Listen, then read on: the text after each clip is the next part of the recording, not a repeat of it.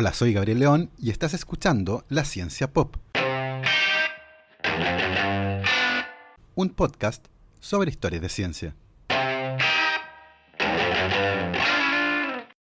Los relatos de posesiones demoníacas tienen ciertas características comunes bastante llamativas.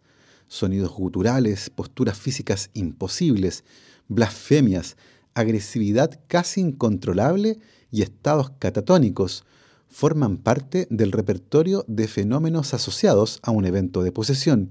La interpretación moderna de la evidencia física de las posesiones demoníacas, sin embargo, es evidentemente de carácter terrenal y existe un creciente consenso en la comunidad médica de que muchos relatos antiguos de lo que era llamado posesión demoníaca pueden haber representado relatos originales de lo que ahora tiene un nombre, causa y tratamiento sobre las bases neurobiológicas de las posesiones demoníacas en la historia de hoy en la ciencia pop. Y les recuerdo que si les gusta este proyecto lo pueden apoyar a través de mi página en Patreon. Para eso vayan a www.patreon.com slash la ciencia pop y se pueden inscribir para hacer un aporte mensual a la causa. Agradezco como siempre los aportes de Sebastián Toledo, Alberto Montt y Laura, Claudia D'Alenson, Diego Molina, Pedro Maldonado, Hernán y Lucas Castillo, Lucy Latorre, Macarena Vergara, Miriam Morales, Natalia Salgado, Ana Lucía Luna, Cristian Subiabre, Fernanda Aguirre, Susana Parragués, Romina Mationi, Simón Castillo, Patricio Marileo, Javiera Fuentes, Diego Socías, Fernando Isaurieta, Luciano Cisternas y Romina Rodríguez. Muchísimas gracias a todos.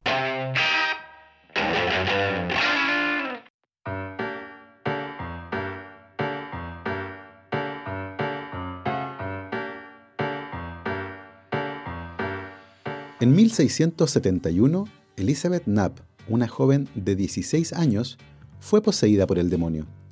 Elizabeth era sirvienta en la casa del reverendo Samuel Willard, un destacado pastor puritano de Groton, Massachusetts, quien registró meticulosamente los actos derivados de la posesión demoníaca que Elizabeth experimentó en un periodo de cuatro meses.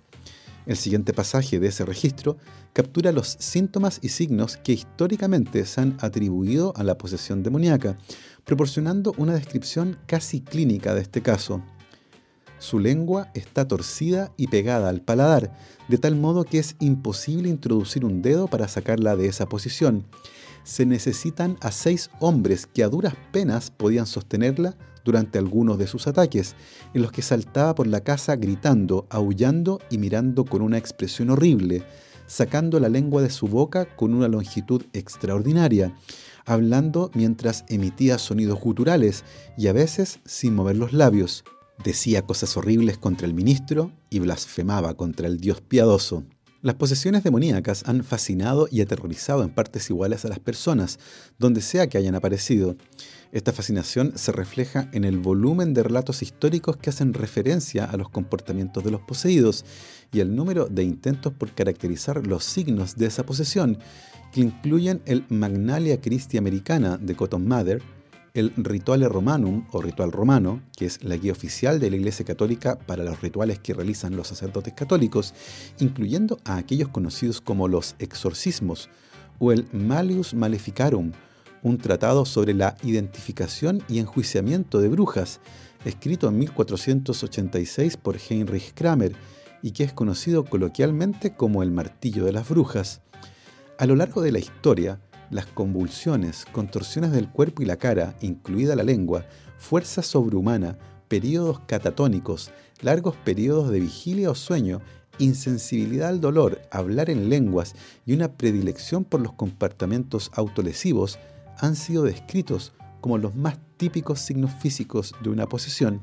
Sin lugar a dudas, una de las historias modernas más conocidas se remonta al año 1949, cuando un niño de 14 años fue admitido en un hospital en San Luis, Estados Unidos, por perturbaciones de comportamiento aterradoras, que incluían episodios explosivos de ira, agresividad extrema, repentinos gritos en lenguas supuestamente desconocidas y episodios de posturas retorcidas en formas aparentemente imposibles para un ser humano.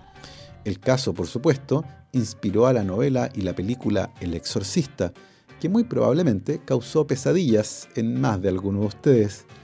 La interpretación moderna de la evidencia física de las posesiones demoníacas, sin embargo, es evidentemente de carácter terrenal y existe un creciente consenso en la comunidad médica de que muchos relatos antiguos de lo que era llamado posesión demoníaca pueden haber representado relatos originales de lo que ahora tiene un nombre, causa y tratamiento. La cocina del infierno, Hell's Kitchen, no es el lugar donde una bruja prepara su comida. Se trata de un vecindario en el West Side de Manhattan, en la ciudad de Nueva York. Ese era el barrio en el que la periodista de 24 años Susana Cahalan vivía cuando en marzo de 2009 sintió que algo andaba mal. Iba camino a su trabajo en el New York Post y esa mañana todo le parecía demasiado brillante, ruidoso y molesto. Últimamente había empezado a sentir insensible el lado izquierdo de su cuerpo y sentía un hormigueo persistente en la pierna y brazo de ese lado. Era una joven haciendo lo que le gustaba, viviendo en un barrio cool de Manhattan con su novio, pero pasaba horas sin dormir, preguntándose qué estaba pasando con su cuerpo y mente. Entonces, un día viernes, colapsó. Acababa de terminar una entrevista, estaba comenzando a transcribirla y sin ninguna razón comenzó a llorar histéricamente. Sus compañeros de trabajo se acercaron para saber si necesitaba ayuda, pero ella tiró todo lejos y salió corriendo de su oficina. Más tarde en su casa entró en pánico y comenzó a pensar que se estaba volviendo loca. Pidió hora con un neurólogo que le ordenó una cantidad enorme de exámenes, incluidas dos resonancias magnéticas de su cerebro. No encontraron nada. El médico sugirió proseguir con los exámenes para descartar un cuadro viral y mientras estaba en eso, una noche viendo la televisión con su novio, comenzó a rechinar los dientes y a gemir, hasta que finalmente se desmayó. Ese es el último recuerdo que Susana Cahalan tiene del mes completo que siguió a ese primer ataque. Gracias a conversaciones con su familia, novio, amigos y un diario de vida que su padre comenzó a escribir, Susana Cahalan pudo reconstruir posteriormente ese mes. Un mes completo que está borrado de su memoria. El mes en que su cerebro estuvo en llamas. Cahalan despertó después de la convulsión en el Hospital St. Luke de Manhattan. Los médicos ordenaron una tomografía computarizada de su cerebro, la que no arrojó luces sobre su condición, pero su comportamiento se estaba volviendo cada vez más extraño. Ella pensaba que estaba teniendo una recaída de un melanoma que le habían diagnosticado a los 5 años y decía que iba a demandar a los médicos. Pero incluso después de la convulsión y los delirios paranoicos, el neurólogo no parecía preocupado. Su familia la llevó a la casa de su madre en New Jersey, donde siguió deteriorándose. Dejó de dormir y se negaba a comer. Deambulaba por los pasillos y no podía controlar sus pensamientos divagantes. Discutía constantemente con su madre y se convenció que tenía un desorden de bipolaridad. Luego tuvo una segunda convulsión, durante la que escupió sangre y espuma. Abrumada por el comportamiento errático de Cahalan, su madre la dejó en la casa de su padre en Brooklyn por una noche, antes de la cita con su médico. Sus delirios paranoicos empeoraron. Se negó a dormir y comenzó a golpear la puerta de su habitación, que estaba cerrada, gritando, Sácame de aquí. Se imaginó que su padre había asesinado a su esposa. Al día siguiente, su familia la llevó a la consulta de un neurólogo, pero durante el viaje abrió la puerta del auto e intentó saltar. Su novio la abrazó impidiendo que saltara, cerraron todas las puertas con pestillo y comenzó a gritar histéricamente hasta que llegaron al médico. Horrorizada por su creciente paranoia y a pesar de las dudas de su neurólogo, la familia de Susana Cahalan decidió llevarla al hospital, exigiendo que no la pusieran en una sala psiquiátrica. Allí, mientras esperaba que le asignaran una cama, tuvo su tercer ataque y la llevaron al piso de epilepsia del centro médico de la Universidad de Nueva York. Durante los primeros tres días compartió una habitación con otras personas, en su mayoría con ataques epilépticos. Los médicos comenzaron a monitorear su cerebro con electrodos y con dos cámaras de video que estaban montadas al techo, que la grababan 24 horas al día. En dos ocasiones logró quitarse los electrodos de la cabeza, se sacó de un tirón la vía intravenosa que tenía puesta y corrió por los pasillos gritando mientras brotaba sangre de sus venas. una escena digna de una película de terror. Las enfermeras lograron alcanzarla, le dieron sedantes, le pusieron una pulsera anaranjada que decía peligro de fuga y una imponente enfermera jamaicana se quedó sentada a su lado, vigilándola durante 24 horas para que no pudiera escapar de nuevo. Las convulsiones que tuvo posteriormente con su padre le permitieron hacerse una idea de lo que estaba viviendo. Pedía que la sacaran de ahí y al ver la televisión pensaba que ella estaba en las noticias y que afuera del hospital estaba lleno de corresponsales que la querían entrevistar. Se imaginaba que la mujer a su lado estaba grabando sus conversaciones y hablando de ella con su familia en castellano. Conversaciones que ella supuestamente podía entender porque de alguna forma, en sus delirios, estaba convencida de que sabía hablar castellano. Varias veces al día, los médicos y enfermeras le preguntaban, ¿qué día es hoy? ¿Dónde estás? ¿Cuál es tu nombre? A veces le tomaba más de un minuto contestar, pero lo hacía de manera correcta, aunque muy enojada. Una noche una enfermera fue a tomar sus signos vitales y la encontró durmiendo. Cuando la enfermera se inclinó para tomar su presión arterial, que había subido en los últimos días, Susana Cahalan la golpeó en el pecho. Pasaron dos semanas. Todos los días era visitada por un médico nuevo, por internistas, médicos especialistas en enfermedades infecciosas, inmunólogos y psiquiatras. Le hicieron decenas de exámenes, resonancias magnéticas, ecografías, radiografías, tomografías computarizadas, tomografías por emisión de positrones, una multitud de análisis de sangre, todos negativos. Nadie podía darles una respuesta a sus padres. Nadie sabía qué le estaba pasando a Susana Cajalan. Los delirios paranoicos comenzaron a disminuir a medida que aumentaron los medicamentos contra la ansiedad que la administraban, pero estaba perdiendo la batalla. Ya no podía leer, su lengua se curvó, haciéndole muy difícil hablar. Tenía dificultades para tragar y le llevaba minutos responder las preguntas más simples. Día tras día pasó sin una respuesta y los médicos parecían extraviados, hasta que alguien propuso traer al doctor Suhuel Nayar, a quien coloquialmente llamaban Doctor House. Después de que dos punciones lumbares regresaron con un recuento alto de glóbulos blancos, lo que sugería una inflamación en el cerebro, el caso pasó oficialmente al doctor Nayar, un neurólogo, neuropatólogo y especialista en epilepsia nacido en Siria y que trabajaba en el centro médico del Hospital de la Universidad de Nueva York. El doctor Nayar tomó las manos de Susana y le dijo, voy a averiguar qué te está pasando y voy a arreglarlo. Luego de eso le entregó un lápiz y un trozo de papel. Dibuja un reloj, le dijo. Susana Cajalan tomó el lápiz y dibujó un círculo, Luego escribió los números y dibujó los punteros. Notó que sus padres se sobresaltaron. El reloj que había dibujado era muy extraño. Todos los números estaban escritos en el lado derecho de la esfera del reloj y no había números en el lado izquierdo. Nayar tenía ahora bastante evidencia de lo que estaba pasando. Las convulsiones, la catatonía, la presión arterial alta, el recuento alto de glóbulos blancos en el líquido cefalorraquídeo y finalmente ese extraño reloj. Fue una prueba preliminar de que el lado derecho del cerebro de Susana, que controla el lado izquierdo del cuerpo, estaba inflamado. Nayar decidió enviar una muestra de sangre y del líquido cefalorraquídeo de Cahalan a un respetado neurooncólogo de la Universidad de Pensilvania, el doctor Joseph Dalmau, para que él analizara qué estaba pasando.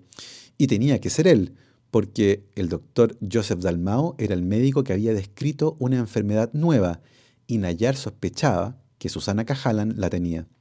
Mientras tanto, sería necesaria una biopsia cerebral y los médicos les explicaron a los horrorizados padres de Susana eso implicaba cortar un trozo del lóbulo temporal de su cerebro. Después de la cirugía, el análisis de sangre y del líquido cefalorraquídeo mostraron que el cuerpo de Susana Cajalan estaba atacando a su cerebro. El resto de esta historia la revisaremos después de esta pausa. ¿Sabías que tienes hasta el 30 de septiembre para elegir un nuevo régimen tributario? ¿Te has informado sobre cuáles serán los efectos de la modernización tributaria en tu empresa? Si tienes dudas sobre estos y otros aspectos legales y tributarios, solicita una reunión virtual en MR Legales. Más información en su página web www.mrlegales.cl y en sus cuentas de Instagram y Facebook arroba mrlegales. También las encuentras en LinkedIn como MR Legales. Y si tu pequeña o mediana empresa quiere aparecer en este espacio publicitario como auspiciador y llegar a las más de 10.000 personas que semanalmente escuchen este podcast, contáctame en el correo gabriel.divulgación.cl.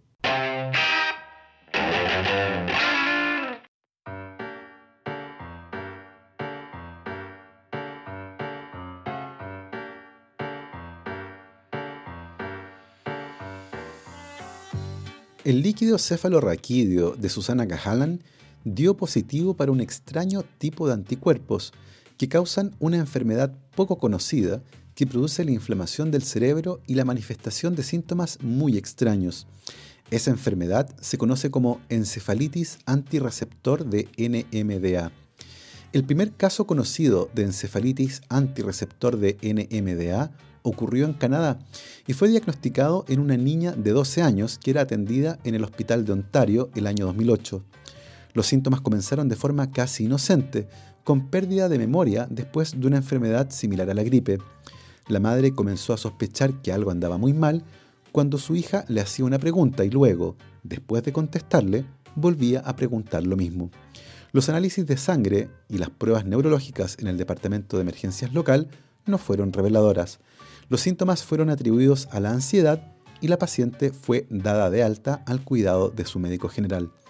A los pocos días de la evaluación, sin embargo, la naturaleza de la enfermedad cambió. La niña exhibió un comportamiento delirante, comenzó a hablar sobre sí misma en tercera persona mientras era evaluada por su médico general y sufrió un cambio dramático en el comportamiento.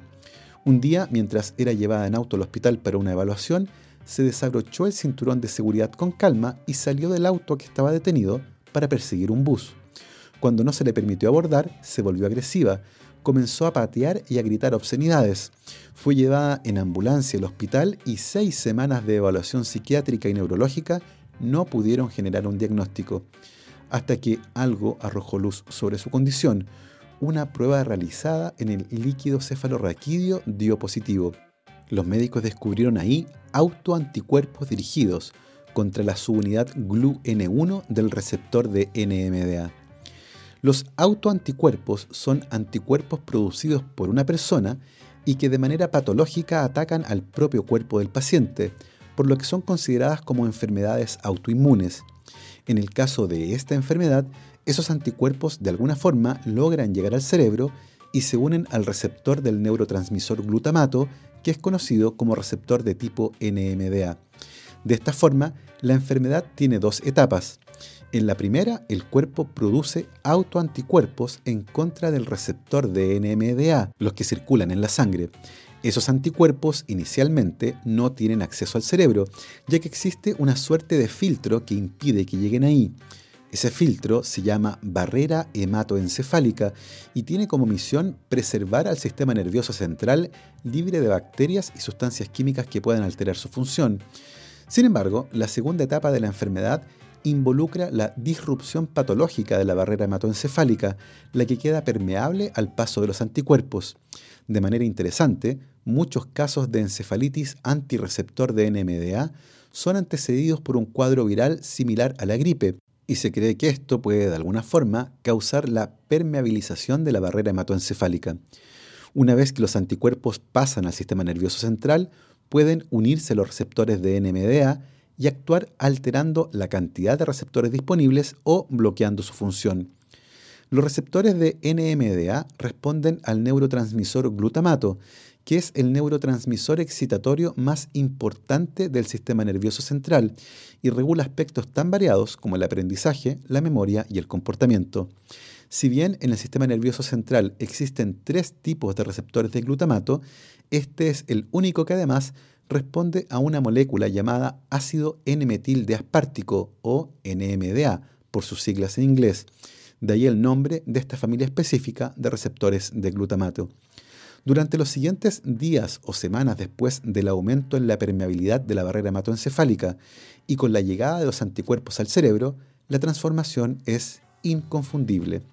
Predominan los síntomas psiquiátricos, caracterizados por delirios, alucinaciones, agitación extrema, pensamiento confuso, comportamientos desinhibidos como la hipersexualidad o la hiperreligiosidad. Durante esta fase de la enfermedad, la mayoría de los pacientes requieren ser ingresados en un hospital, sedados y con medidas físicas de contención. Luego aparecen los signos neurológicos, como convulsiones, pérdida de memoria, pérdida del hablar coherente, pérdida de la movilidad, desviaciones oculares, catatonia, ausencia de sueño y días, semanas o incluso meses de movimientos involuntarios. Los síntomas físicos asociados a la encefalitis por autoanticuerpos en contra del receptor de NMDA son muy similares a lo que la tradición señala como síntomas de una posesión demoníaca y que más recientemente se han asociado derechamente a la locura. En ocasiones, los pacientes requieren medidas de apoyo que incluyen ventilación mecánica, estimulación cardíaca y alimentación suplementaria durante semanas, meses o, en los casos más graves, años. Considerando el espectro de síntomas, todos terroríficos, es comprensible por qué en tiempos pasados pueden haber sido atribuidos a una posesión demoníaca. Es igualmente comprensible por qué muchos pacientes contemporáneos son ingresados inicialmente a una institución psiquiátrica. Solo recientemente esta enfermedad se ha hecho conocida y es posible diagnosticarla con cierta facilidad.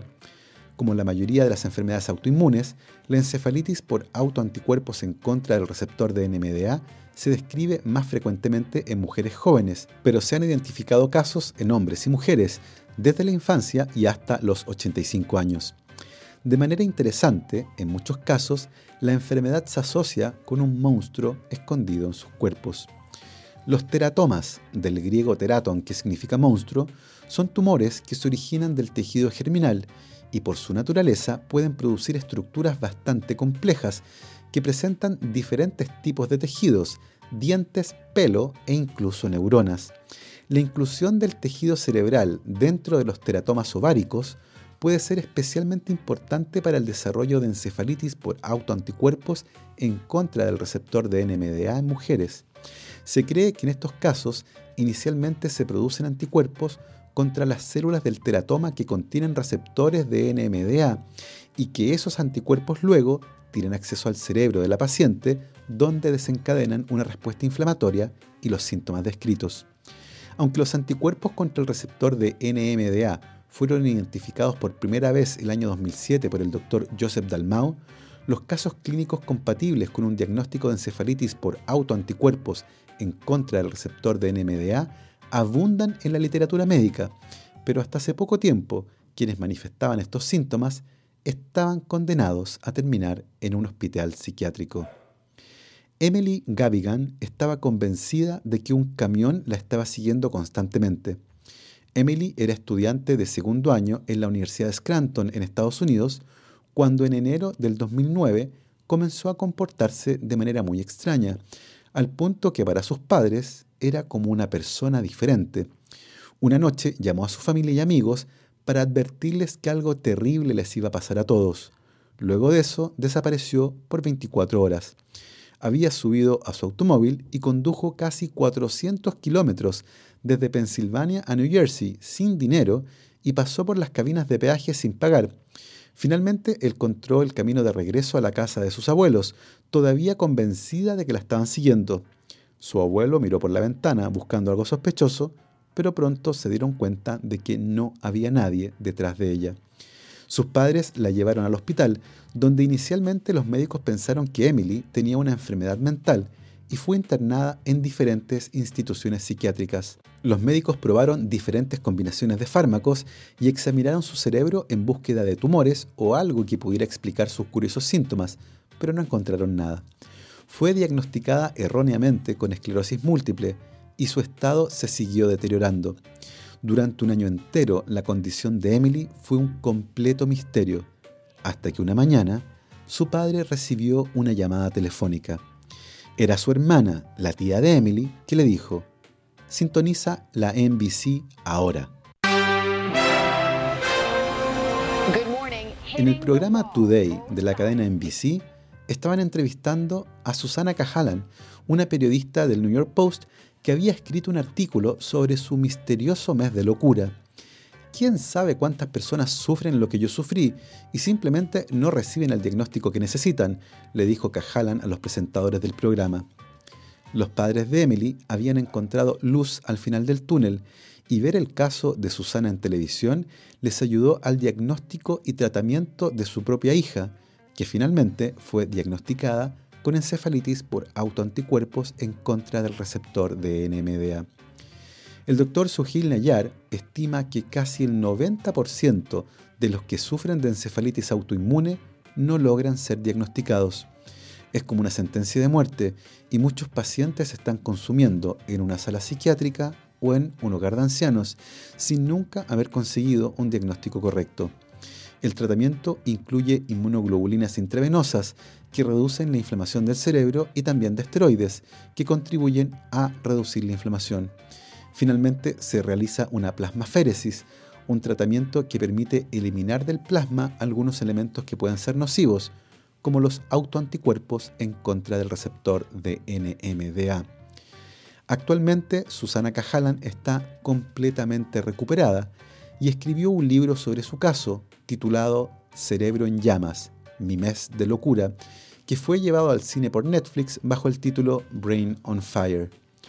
Cuando Susana ojea el diario que su padre escribió sobre ese mes de locura, le parece estar leyendo sobre la vida de una extraña, como si no fuera ella, como si estuviera poseída. Esa fue nuestra historia del día de hoy en la ciencia pop.